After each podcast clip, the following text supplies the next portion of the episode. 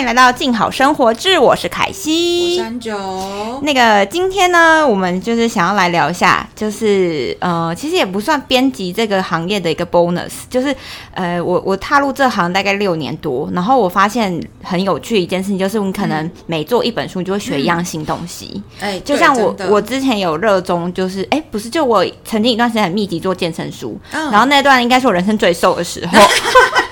对，因为你看到就是每天在教稿，你看那些在运动，你就会觉得说，哦，我真的是屁股太大，腿太粗，我也要跟着动。嗯然后，所以我就想要今天想要跟大家聊一下，说，哎，我们在编过各式各样的书中，有没有什么学到什么新东西？然后，或者是说，你曾经因为编了这本书，发现你没有发现过的事情，想要跟大家分享一下，这样子。那还是现在问一下 Angel，你有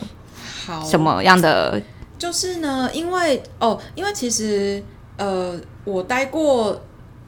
待过几间，就是主打类型比较不一样的出版社。像我其实一开始是做童书，哦，好跳哦，我一开始其实是做童书，然后呃，因为我妈妈她算是在从事国中小的教育，就是阅阅读推广的老师。那就是因为阅读推广的同时，她就是要用到大量的绘本以及一些儿童读物这样子。那就是因缘际会，就是有认识某家儿童出版呃儿童出版社的那个总编，所以我其实一开始的出版社是做童书的。对，那其实做童书跟做就是一般书，就是会有一些、会有一些不一样的美感需要知道。例如，比如说绘本里面它要是有注音符号的，对对对，对，你就你就是一定要找那种嗯、呃什么，就是国语文的老师，就是去帮你审定这件事情。因为有时候可能我们以为是这样子发的音，但其实好像不是。我现在一下无法举例，但总之就是会不一样。对这个我我有印象，是因为嗯我之前有曾经就是算是帮忙性质，然后编过一本童书，嗯然后大家都会觉得说童书字数很少，然后又很简单二十几页应该很简单，没有，光就是要你要找那个像刚刚讲那个注音审定啊，对然后回来之后你才发现哦，原来教育部的都跟我们平常念的不一样的，想的不一样呢。对，然后除了这个之外，再来就是说，呃，那个时候就是。那个时候，其实你光其实现在有一些就是一般书也会这样，就是如果这个译者是有名的译者的话，对他自己本身可能就是一个 KOL，或者是在这个领域里面就是比较知名的人的话，那么你可能就会在发译的时候就要优先考虑说你是不是要找这个译者发译。那呃，成人书里面我想到比较明显的例子，可能就是菱角碧小姐，因为她好像是嗯呃，就是跟美术。有比较相关的，嗯对，那所以有一些可能相关类型的翻译书就会找他。哦，顺带一提，以防有听众不知道他是日文译者的老师，对。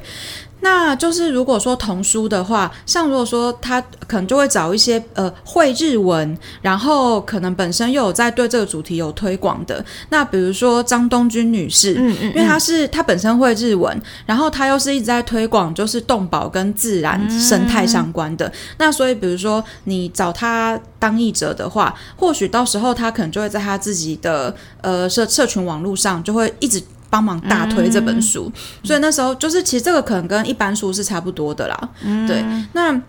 但等一下嘿，那你做童书你有学到什么？除了注音之外，做童书，做童书 的话，应该就是说，就是呃呃，像比如说日文书的话，嗯嗯嗯。因为日文书他们有的时候，比如说给年纪比较小的小朋友嗯嗯嗯。做的书，那他可能就是会呃会有一些呃会有一些同音同音字的效果。哦撞声词嘛，对，撞声词啊，对对，撞声词啊，突然那三个字不会念，对，所以就是那时候就是会发现说很多撞声词的效果，然后就是就是可能你翻成华文的话就没有办法这么明确的表达出来，这样子，所以是会替换吗？或是？对，就是会尽量替换成。符合华文，然后但是意思不要差太多的，对哦。然后其实那时候童书的时候，我有学到，就是有一个名词叫做桥梁书。嗯，桥梁书就是那个桥梁吗？就 bridge 那个桥 OK 梁 OK OK，桥梁书就是呃，我我我现在有点忘记它正确就是很详尽的定义，但它大概意思就是说是要给呃，就是绘本跟文字书之间的过度，呃，也不是过，因为过度听起来好像它是一个暂时的东西，可是它又不是。对，那它的设定的对象可能就是大概中年级的小朋友，他可能不需要图画这么多的书了，他可能需要多一点文字量的阅读。对，但是又希望就是会办一些就是比较生动活泼可爱的插图，那那个东西就叫做桥梁书。OK OK，了解。对，所以就是大概有桥梁书，所以它是会介于绘本跟文字书之间，反正就是属于青少年读物这样。对，它它就是它的文字量不会像是儿童小说这么多。OK，然后但是它的它的它的图图画部分就会比较多，这样子。那我可以问一个问题，就是你觉得如果不是那么喜欢小孩的人，适合去做童书吗？你觉得这两个者之间有关系吗？我我觉得，我觉得你可以不喜欢小孩，可是你可能要对教育有一定的使命感哦。反而是教育，而不是说喜不喜欢小孩这件事。对，就是你可以，你可以觉得小孩很烦、很丑、又很笨，又这么小一只，又会断脚，这没有关系。可是你一定要对教育这件事情带着正面的。认知跟意义，OK OK，对，不然的话你真的就会很痛苦。因为其实老实说，所有的绘本，不管是真的很好笑还是什么的，它其实都是多半都会带有一些教育的意义在里面。对，它就算只是单纯画出来很好笑，让小朋友觉得啊好好玩，背后也是有它的意义在。对，其实其实你光是让小朋友认知到这件事情很好玩这一点，其实就是它就是有个意义在了。OK，对，所以如果说你，嗯，就是。就是对于教育这件事情没有热情的话，你 做童书你很快就会删掉，真的。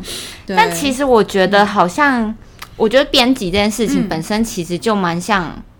呃，可能生活类的书，或者是就非童书类，可能教育感没有那么重。但是我觉得它背后多多少少都有，因为其实编辑在选这本书的时候，除了要卖之外，其实我们背后都有一个 崇高的使命，就是希望读者的生活变美好。就是也是一个传递，就是知识或者是一种学习的，某种程度上也有一点类似。应该是说，就是我们会希望说选这本书。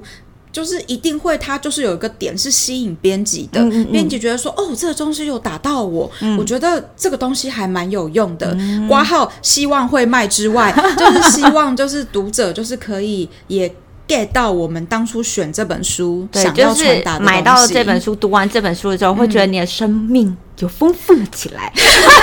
我觉得太浮夸了，这一点 可能没有到，就是说当下觉得很丰富，但是会希望说，呃，比如说不同主题的书，然后会希望说，如果你你。读了之后，可能在未来的某一天，或者是其实你当下就会觉得说，哎，好有收获。对，就可能不一定是整本书，可能书里面的某些句子就可以让你觉得说，哎，其实是这个样子，哎，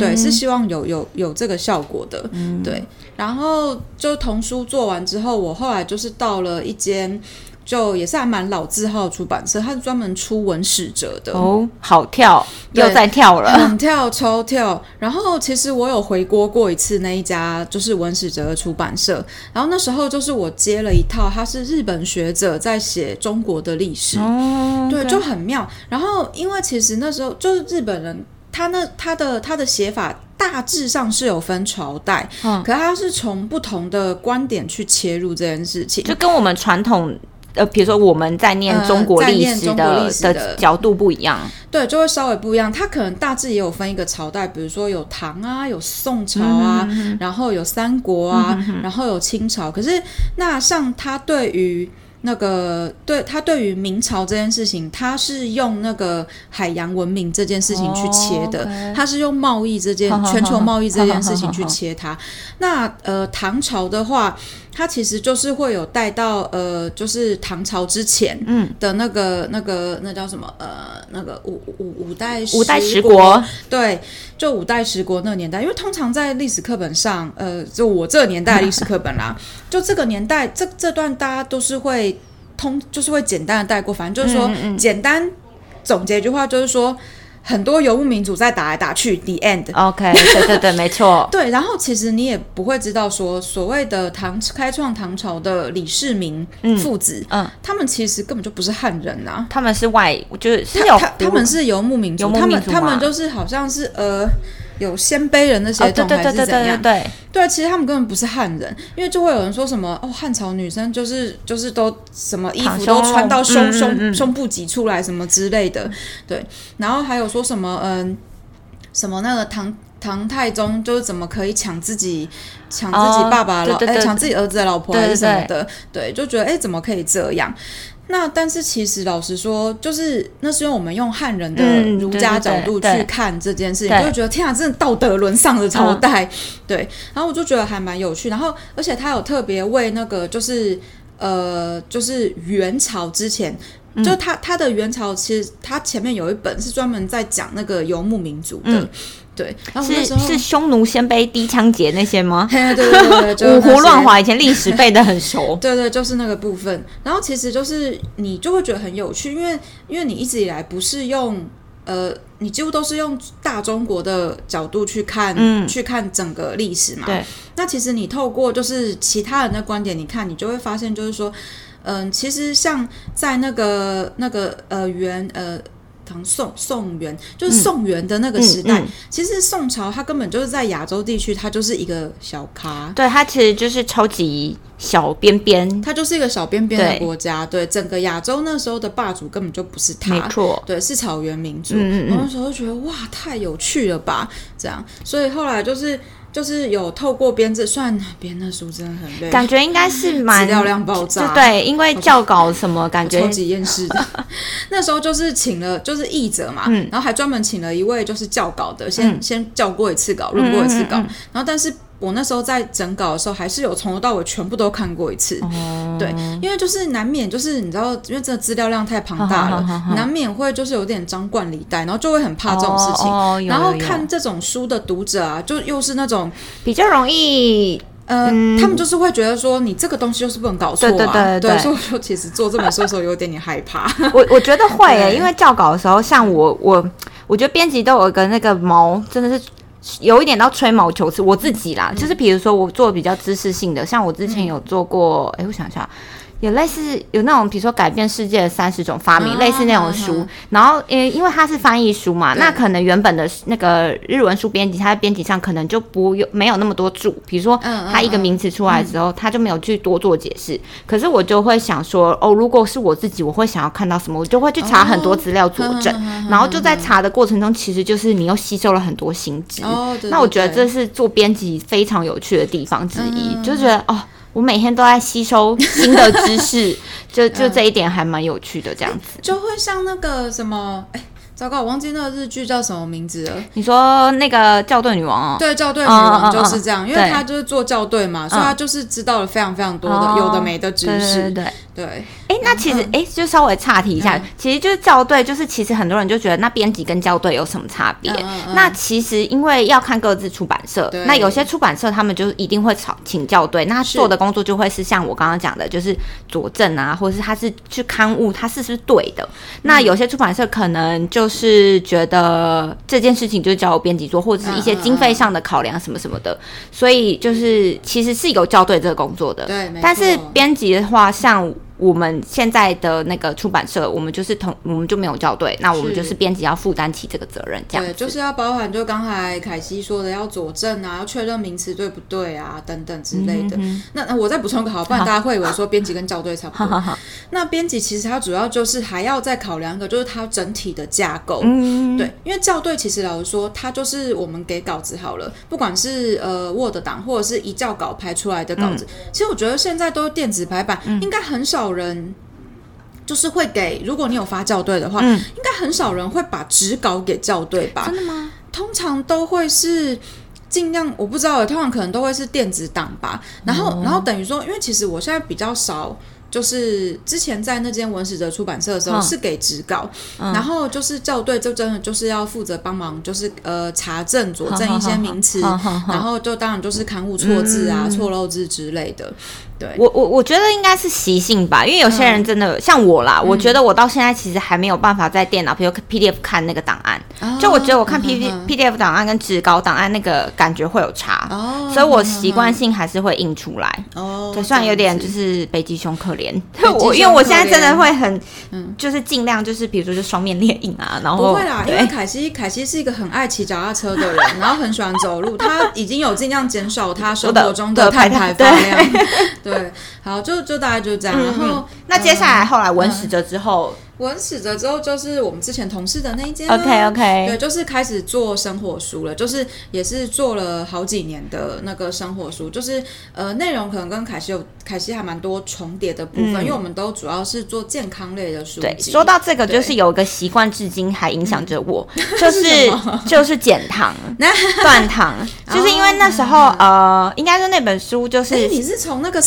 三天那一本吗？对对对，哦那个大概是二零一四或嗯二零一五，反正呢，其实那时候就是出了那本书的时候，嗯因为大家都知道日本人编辑其实蛮浮夸的，就是其实他们的书你这样 diss 日本编辑这样对反正应该不会有日本人来听我们这节目啦。就是他们那个编辑，就是他们真的很会小题大做，就是一个嗯小小的点，他就可以。我们这边要补充一下，小题大做对编辑来说其实是一个才能，我对们不是负面的意思、哦。不是小题大做这边是是正面的名词。对，那所以你那时候有时候你看那个稿子，然后你就会觉得说很夸张，就是对怎么可能？这个东西就可以写成一本书。对对我们来说，自制书我们对规划这种东西只能算一 一张都对很勉对强，好吗？然后总而言之，就是那时候就呃做了那本断糖饮食，然后断糖饮食它其实就是现在的减糖有字旁呃。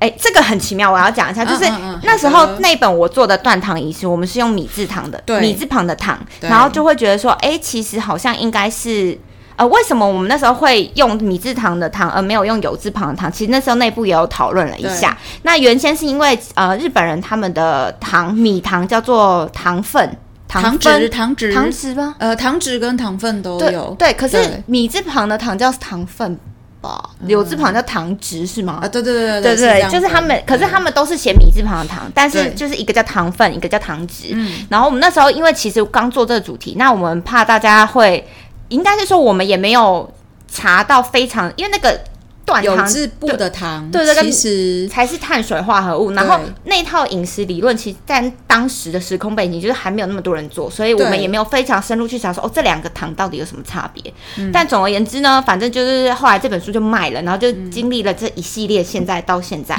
然后后来我自己在做到了第二本还是第三本，反正我做了三本，嗯那我就是很明确的去把它区分米糖跟油糖，然后我还在里面加注。那这件事情对我影响最深的就是我真的开始断糖了，因为其实我本身就不是喜欢吃甜的人，所以其实米糖对我来说没有什么没差，因为没有什么对我很痛很苦的因为像很多人就会说什么手摇饮料啊，很难那我本身就是啊手摇饮料，我也喝无糖的。然后什么小甜对对点那对对对，然后但是后来我就是真的，因为你在看书的时候，你就会一直被洗脑，他就会 说自己被自己安利，真的真的会洗脑，他就会说那个，比如说呃有糖你吃多了，你的血你的血管就会被糖化啊，你就会加速氧化然后其实很多心血管疾病。加速氧化其实就是发炎，对对对，发炎，嗯然后其实很多心血管疾病根本不是跟油有关系。嗯嗯嗯那因为后来这个题目做做做，它后来就是衍生变成现在的生生酮嘛，酮那就这一系列。那我后来就是因为你每天看，然后你又想要瘦又想健康，所以我就开始执行了断糖。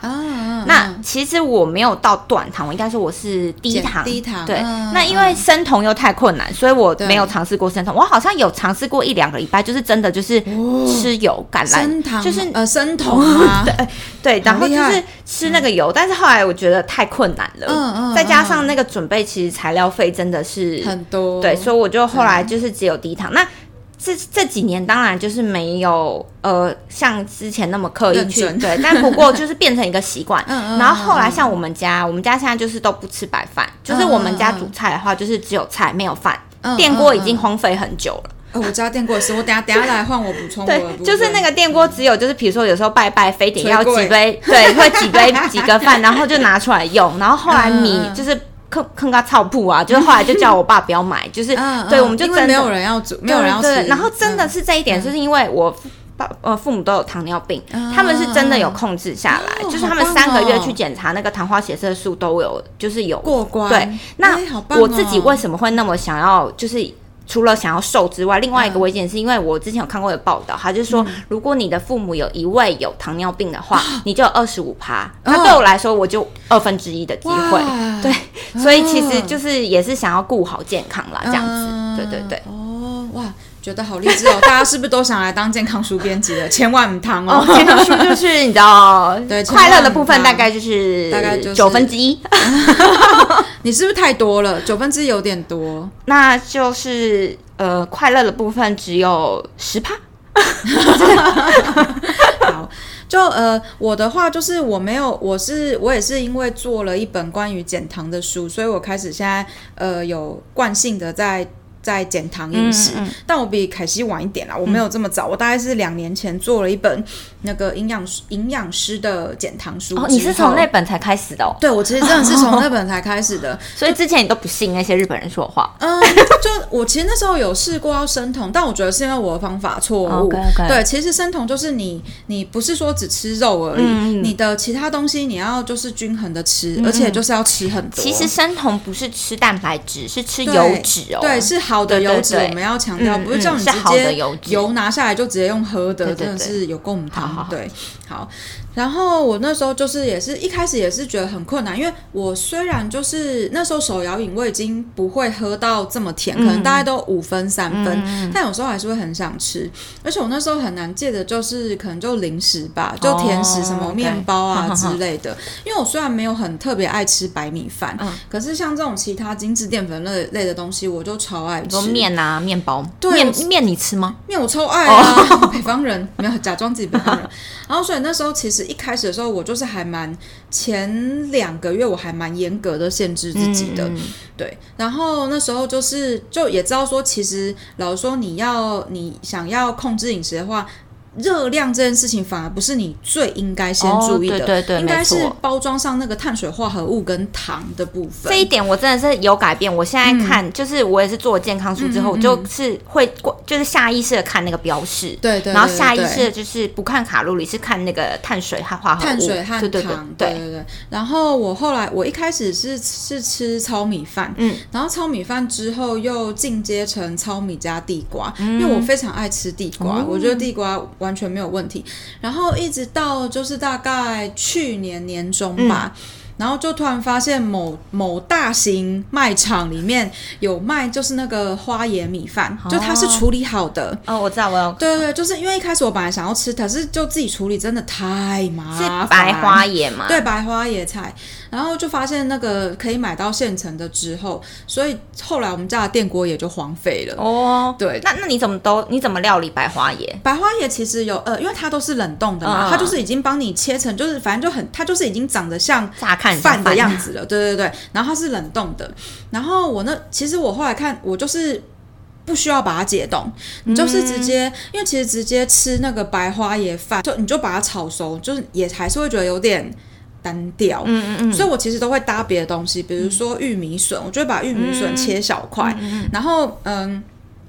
或者是那个那个彩椒，把它切小块，或者是节瓜，然后就把它一起吃，这样子炒在像炒饭那样子，就像炒饭一样，对，就把它当炒饭，然后感觉很好吃哎。对，然后反正就是，你就直接那个白花椰米，你就把那个冷冻拿出来，就可能你要先把它敲一敲，就不然它会结块很大块。嗯你把它敲碎之后，直接把它放到锅子里面炒，因为反正它它是它的水分，到时候你这样锅子一下去很热，它就会自己蒸发了，然后就可能把它炒到就是。有一点点半透明的感觉，粒粒分明。它它其实不会粒粒分明，因为它水分有点 多。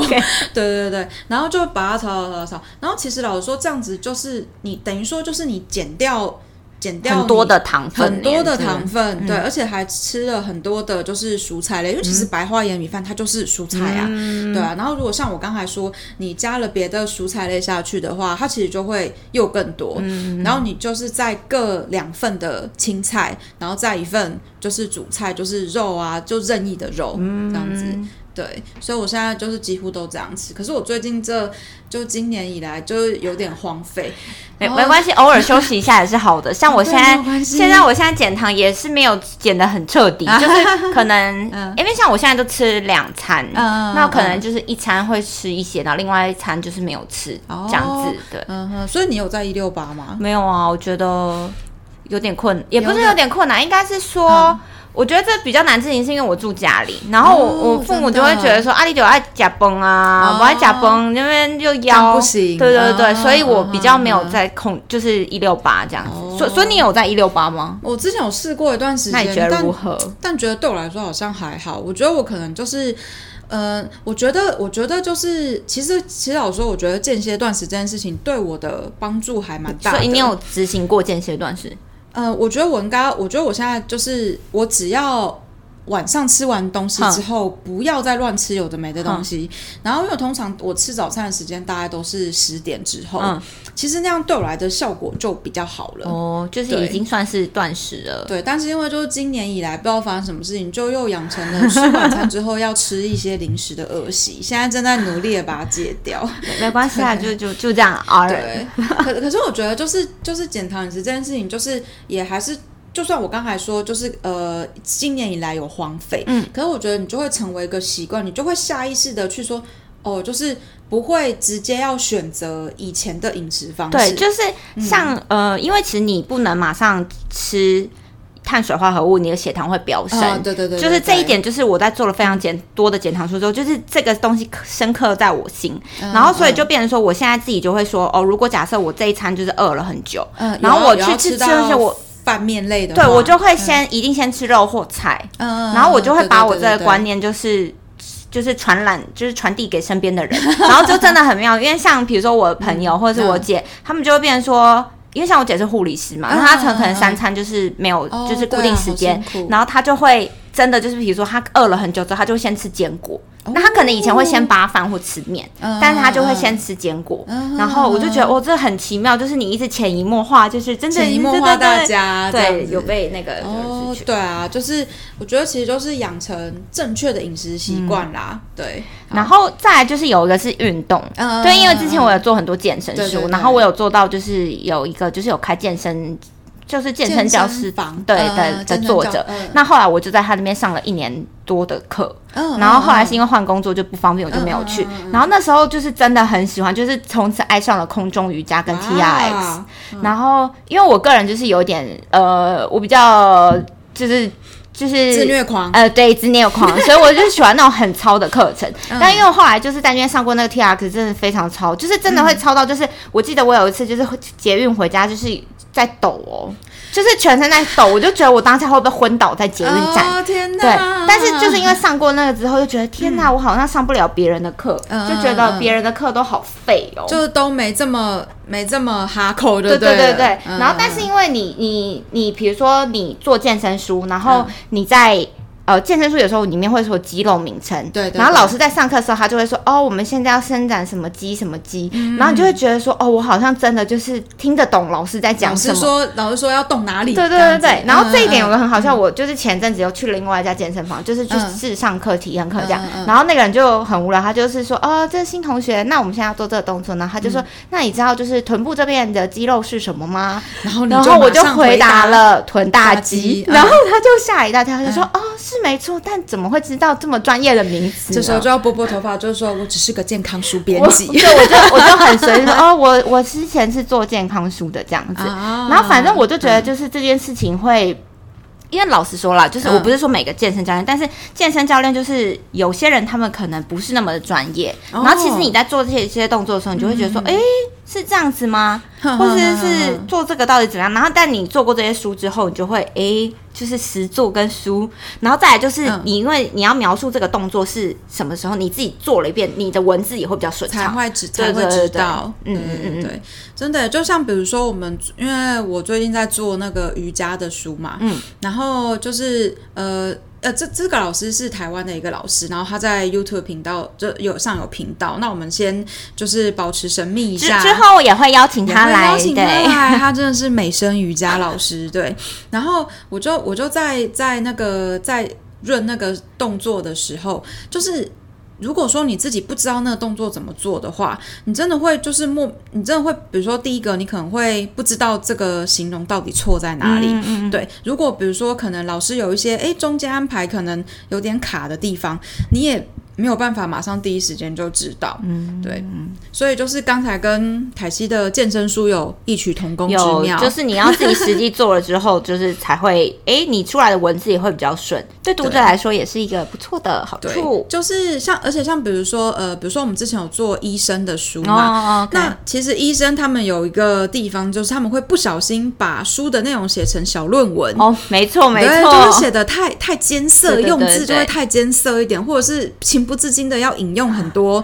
的专有名词或者等等。学学术研究的，对，那这个时候其实编辑就必须要先把关，就是就是我最常跟我的某一个医生作者说的，就是说医生。这个连我都看不懂，一般老百姓也看不懂啦。